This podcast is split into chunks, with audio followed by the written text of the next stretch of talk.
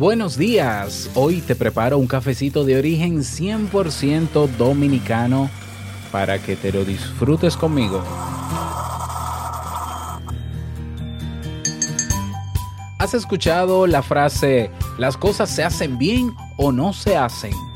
Quizá te la inculcaron tus padres de pequeño o quizás le compraste la idea a otros. Y si hoy te digo que esta puede ser una de las frases más castrantes y limitadoras, ¿me lo creerías? Bueno, si quieres no me creas, pero al menos escucha mi punto de vista. ¿Te animas? Venga pues, salud. Si lo sueñas,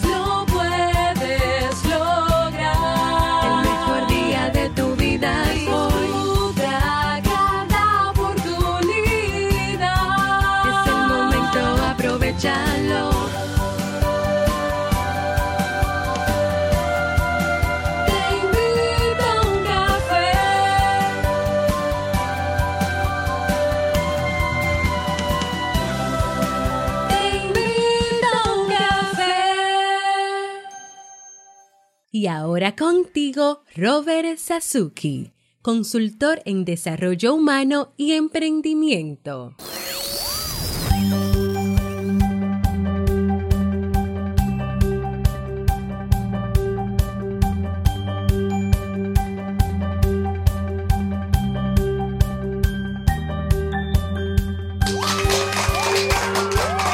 Hola, ¿qué tal con esa energía positiva, esos aplausos y aquí tu cafecito? Espero que lo disfrutes. Damos inicio a este episodio, episodio número 950 del programa Te invito a un café. Yo soy Robert Sasuki y estaré compartiendo este rato contigo, ayudándote y motivándote para que puedas tener un día recargado positivamente y con buen ánimo. Esto es un podcast y la ventaja es que lo puedes escuchar en el momento que quieras, no importa dónde te encuentres y todas las veces que quieras. Solo tienes que suscribirte completamente gratis en el reproductor de podcast donde me estás escuchando y así no te pierdes de cada nueva entrega. Grabamos de lunes a viernes desde Santo Domingo, República Dominicana y para todo el mundo. Y hoy he preparado un tema que tengo muchas ganas de compartir contigo hoy viernes de verdades a medias. Y espero sobre todo que te sea de mucha, mucha utilidad.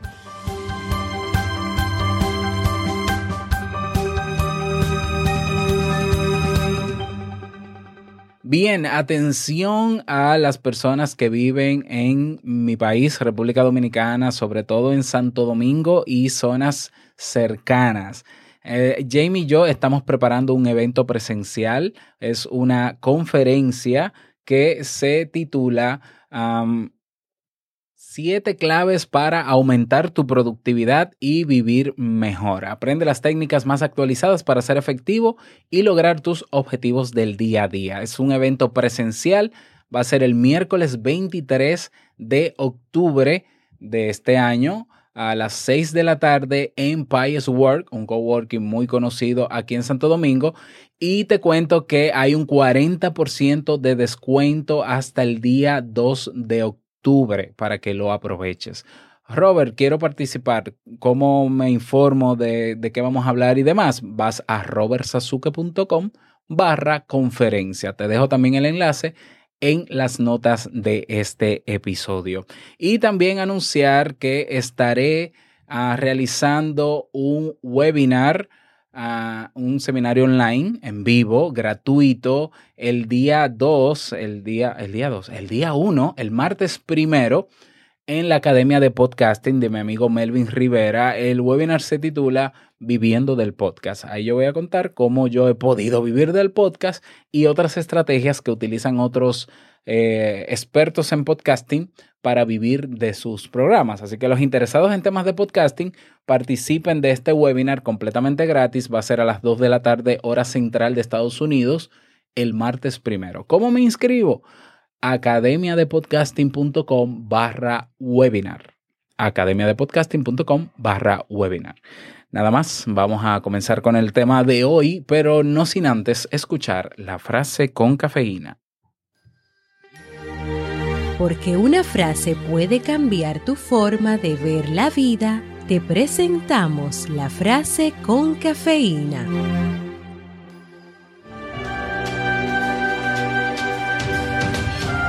Hay quienes se consideran perfectos, pero es solo porque exigen menos de sí mismos. Hermann Hesse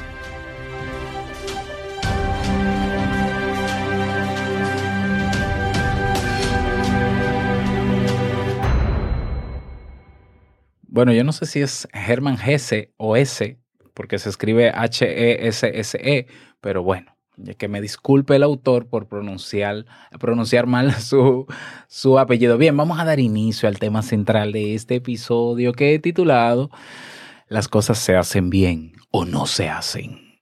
Y como todos los viernes, desde hace algunas semanas he trabajado una frase viendo mm, el otro lado de esa frase, la otra perspectiva, frases que son populares, frases que promueven la autoayuda, eh, que tienen su verdad, que es así, tienen su razón, pero que hay que eh, ser lo suficientemente críticos para ver que no a todos les aplica y que hay matices. Entonces, esta frase para mí es un poco eh, difícil confrontarla, es decir, ver el otro punto de vista, porque te comento que esta frase yo era el abanderado número uno de esta frase hasta, hasta que comencé a estudiar psicología. Ya, o sea, yo me consideraba el abanderado de las cosas se hacen bien o no se hacen.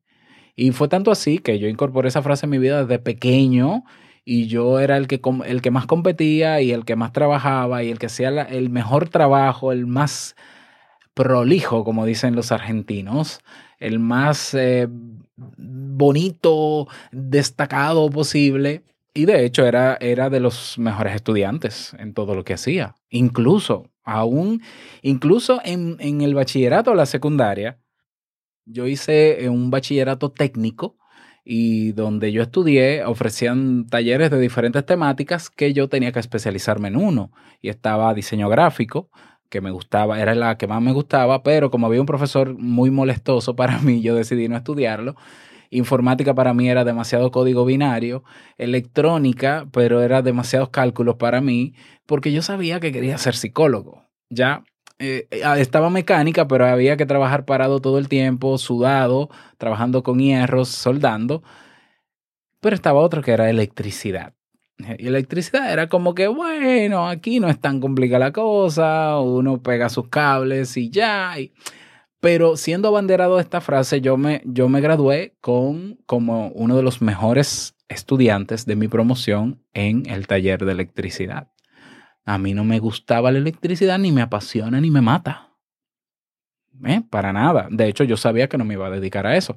Mis profesores lo sabían y me peleaban porque decían, ¿cómo tú, que eres uno de los mejores, de los que mejores trabajan, tú no te vas a dedicar a eso y te vas a dedicar a ser psicólogo? Bueno, sí, eso, yo, yo siempre he querido ser psicólogo. Lo que pasa es que mi, mi padre decidió que íbamos a estar en un bachillerato técnico. Bueno, no está de más. Yo, yo instalaré eh, en mi casa los bombillos y los aire acondicionados y los inversores. No hay problema, yo resuelvo en mi casa como realmente es. Em, y me gradué siendo estudiante meritorio porque yo era el abanderado número uno de esta frase, las cosas se hacen bien o no se hacen.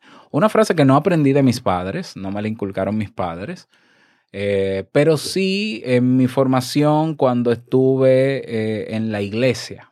Ya habían sacerdotes y habían personas que promulgaban esta frase. Las cosas se hacen bien o no se hacen. De hecho, el director de la misma secundaria era quien más la proclamaba. Bueno, yo fui buen estudiante. Todo el mundo espera que el, que está en el colegio sea buen estudiante porque es un orgullo, porque es mérito, pero llegué a la universidad con la misma idea y bueno, también no debo negar que me, gradué con los máximos honores también en la universidad, pero en una de las materias recuerdo que eh, sale esta frase, ¿no? Yo estoy hablando con una profesora que es de formación psicoanalítica y, y ella me confronta y me dice, un momento, ¿cómo que las cosas se hacen bien o no se hacen?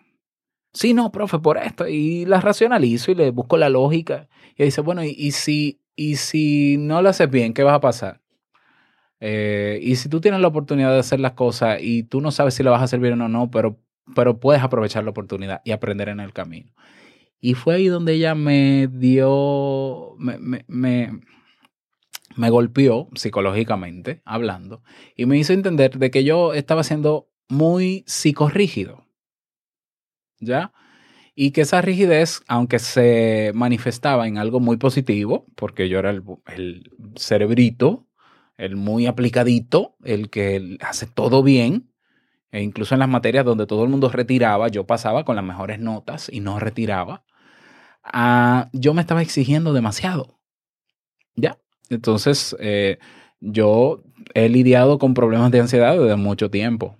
Y entonces yo era una persona obesa, ah, una persona con mucha ansiedad, eh, una persona que aún siendo productivo y haciendo las cosas bien, me exigía demasiado. Y, eh, y fue a raíz, creo que fue segundo o tercer año de la carrera de psicología, que comencé a bajar la guardia en esto. Yo dije, un momento, es cierto. O sea, ¿de qué vale yo tener las mejores notas? Eh, ¿De qué vale yo ser perfecto, querer hacer las cosas de manera exactamente como deben ser? Yo no me estoy dando espacio a equivocarme. En el error hay mucho aprendizaje y es así.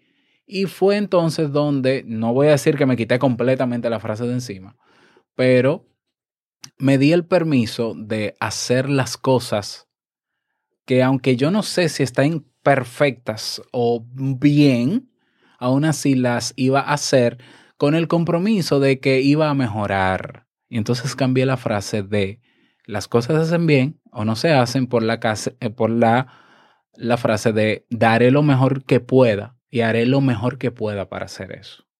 ¿Ya? Y también me abanderé de otra frase que escuché, no recuerdo de quién, eh, que es, bueno, yo prefiero hacer las cosas, hacer, eh, déjame ver cómo es que dice, la frase dice, prefiero lo hecho a lo perfecto, que de hecho lo hablé en el episodio 910, creo. Prefiero lo hecho a lo perfecto. Entonces, claro, para mí es difícil, eh, no, no, no, tan difícil, pero esta, esta frase tiene su razón, sí, tiene su verdad.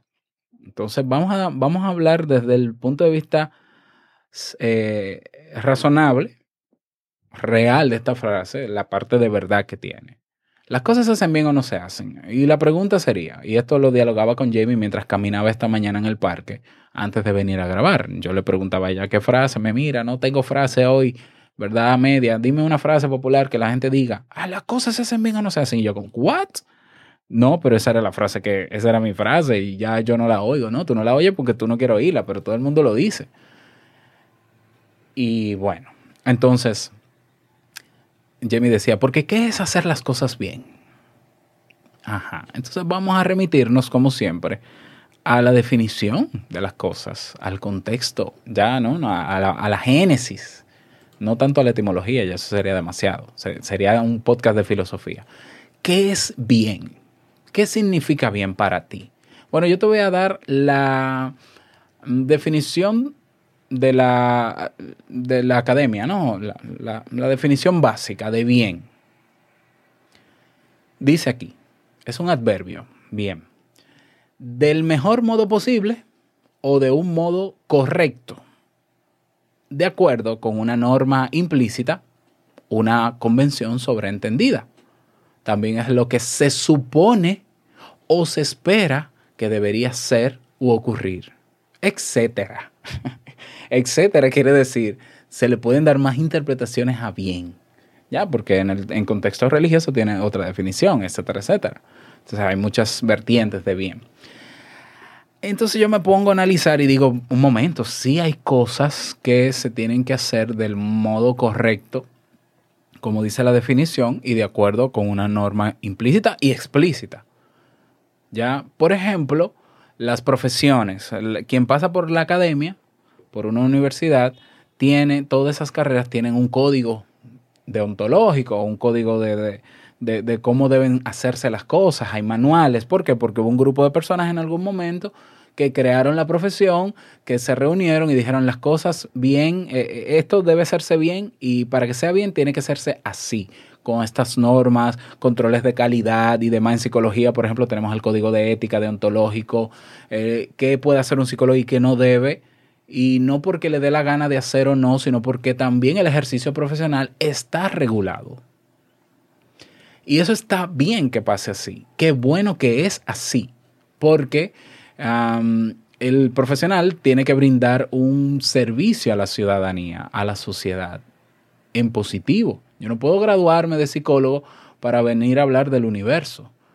Entonces no, quito, me quito el traje de psicólogo, porque en psicología no se enseña que el universo conspira con nada. ¿Ya? Como tampoco siendo psicólogo puedo pasarme creyendo que estoy haciendo psicología predicándole a la gente de un evangelio, de una religión, porque en psicología no nos enseñaron que se hace terapia con religión. Y eso tengo que entenderlo yo. Y una persona que se sale, se sale de esas normas puede ser denunciada y se le puede quitar su exequatur. Y ese bien está bien. Debe ser así. Qué bueno, porque que haya regulación quiere decir que hay personas que se están preocupando para que el resultado que se busca de un profesional sea el correcto. ¿Ya? O sea, en términos ideológicos está perfecto. Y el que decide ejercer una profesión tiene que saber que debe regirse bajo unas normas. Punto. Si no, no estudies esa profesión. ¿Ya? Si no estás de acuerdo. Entonces, hasta ahí bien. Hasta ahí la frase, las cosas hazlas bien, se hacen bien o no las hagas, está perfectamente correcta. Bueno, si vale la palabra perfecto. También yo busqué la definición de correcto. Yo dije, bueno, ¿qué significa correcto? ¿Ya? Correcto significa que no tiene falta, que no tiene ninguna falta, que no tiene ningún error y que no tiene ningún defecto. Entonces ahí yo dije, ah, un momento, entonces correcto es contrario a ser humano. Porque el ser humano tiene errores y comete errores. Tiene defectos también. Entonces, lo correcto parecería más aplicado, ¿qué? A las máquinas, a la ciencia, a no sé qué. Pero al ser humano el tema de lo correcto, ah, desde el punto de vista en cómo lo estoy planteando, por eso digo, esto, esto tiene muchas vertientes, yo estoy hablando desde el punto de vista psicológico. Correcto, que lo que tú vayas a hacer, ah, bueno, las cosas se hacen bien, que lo que yo vaya, vaya a hacer no tenga defectos, no tenga error y sea perfecto o no tenga defectos. Insisto, en el mundo académico, en el mundo profesional, hay carreras que exigen ese nivel de perfección porque de eso puede incluso depender la vida de un ser humano. El médico tiene que hacer las cosas correctas, con el mínimo de error y el mínimo de defecto a la hora de intervenir quirúrgicamente una persona, porque si no se te muere. Sí, en el plano profesional, en el ejercicio de una profesión, se necesitan ciertos niveles de perfección porque es en esa perfección donde se logra el objetivo.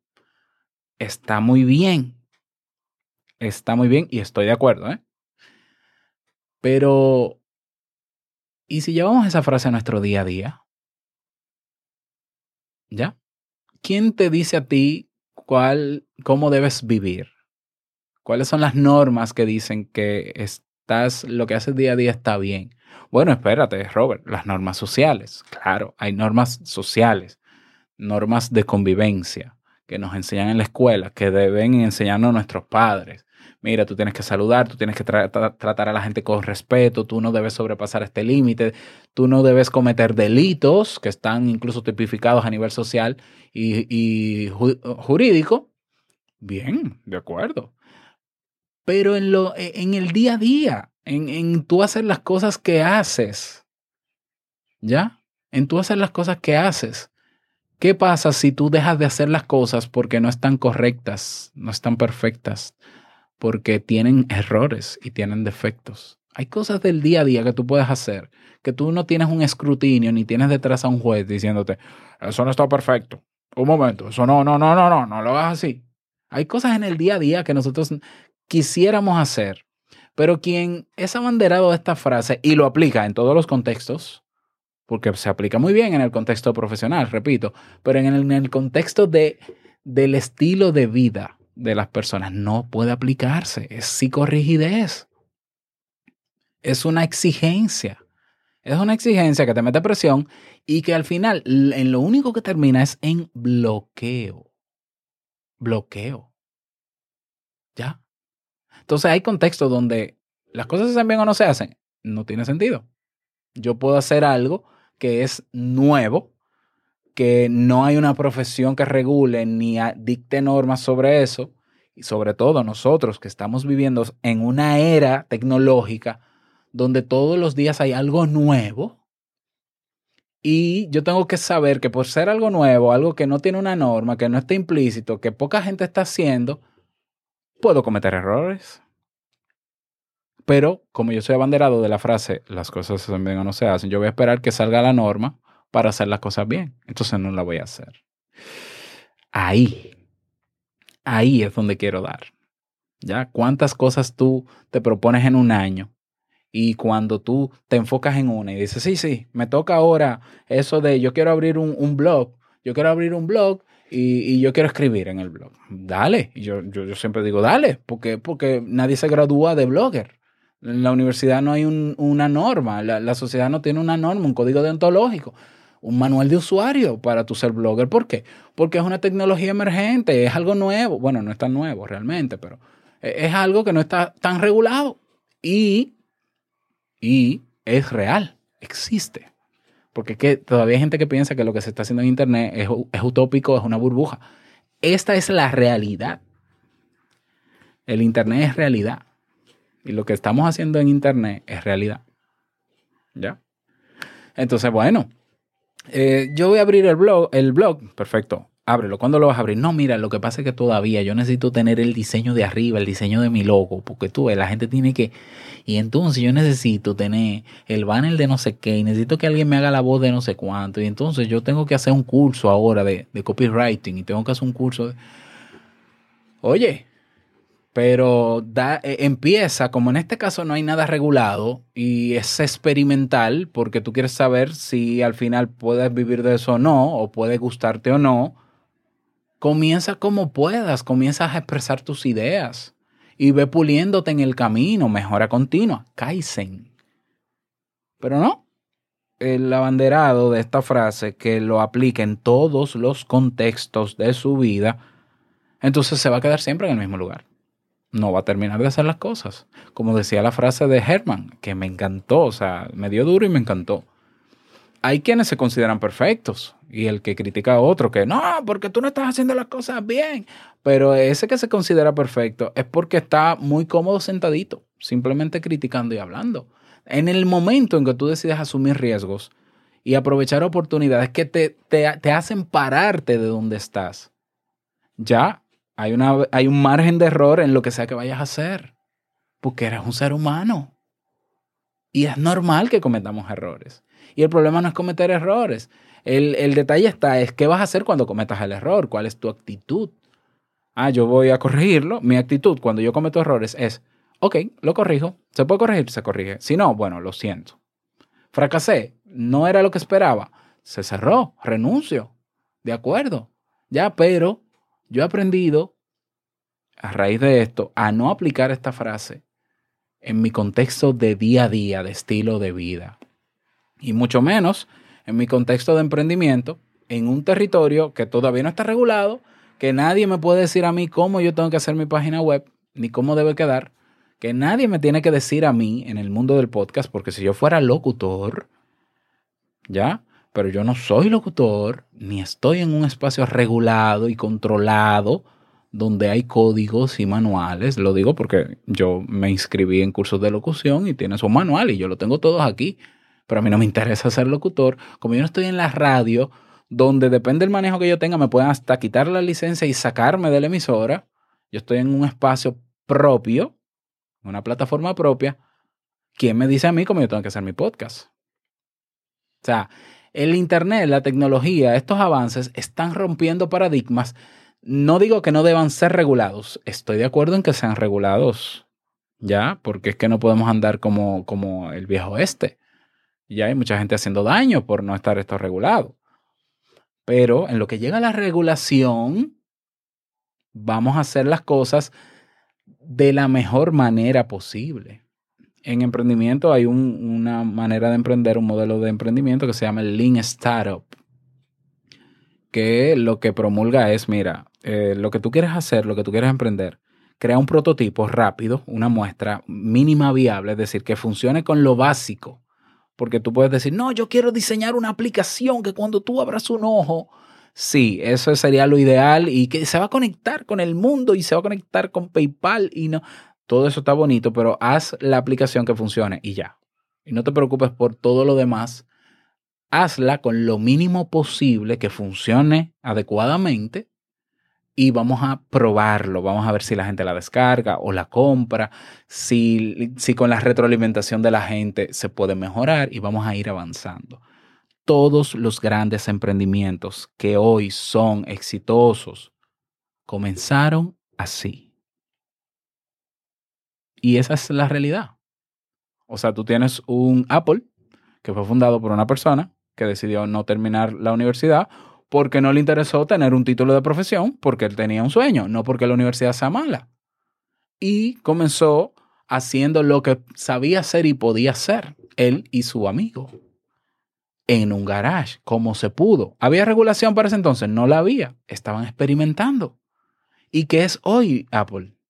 Por ejemplo, lo mismo Microsoft. Ahora acaba de salir una serie, una, serie documental de Bill Gates. Comenzó siendo experimental entonces, mi invitación es que si tú piensas en hacer las cosas bien, cuando para mí bien significa que no le haga daño a nadie, por favor, que sume y no que reste. Bien en términos morales. Mira, si es algo positivo para la humanidad, averigua si hay alguien que ya está trabajando en eso, si hay un conglomerado, si hay normas que te indiquen cómo hacerlo y simplemente hazlo como dicen las normas. Si no hay las normas, dale. Porque vas a sumarle a la gente. Tú quieres crear un podcast, ¿qué es lo que estás esperando? Tengo que hacer un curso de locución, Robert, tengo que... Sí, es bueno, es bueno, pero si ya tú tienes cómo hablar y puedes grabarte y puedes subirte, comienza. No, que yo quiero hacer una tienda online de...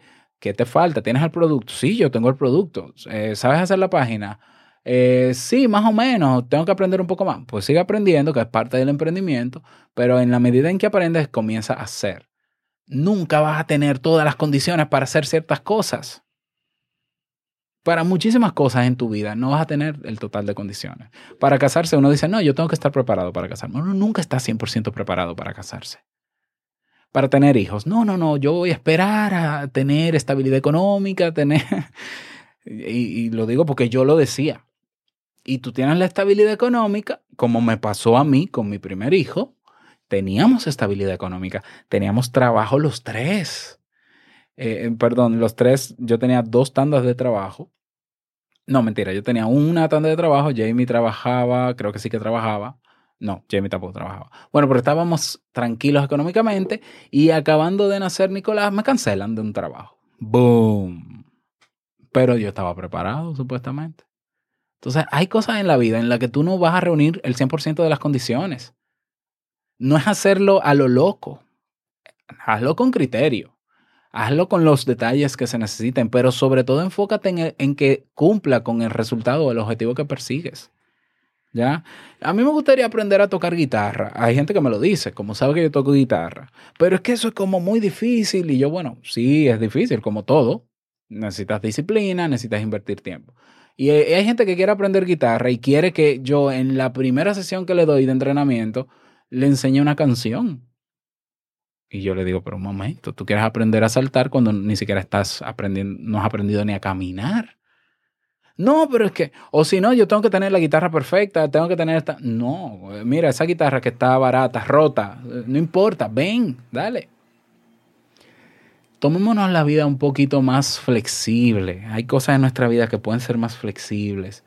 Yo te lo digo, si tú eres de las personas que te sientes bloqueada en este momento porque quieres hacer cosas por los demás, sabes que puedes, tienes lo que se necesita, pero aún así no comienzas. Yo te voy a decir algo, como le digo a todos los que están en el programa de mentoría, hay personas que pudieran estar necesitando eso que tú tienes para ofrecer. Estás tardando.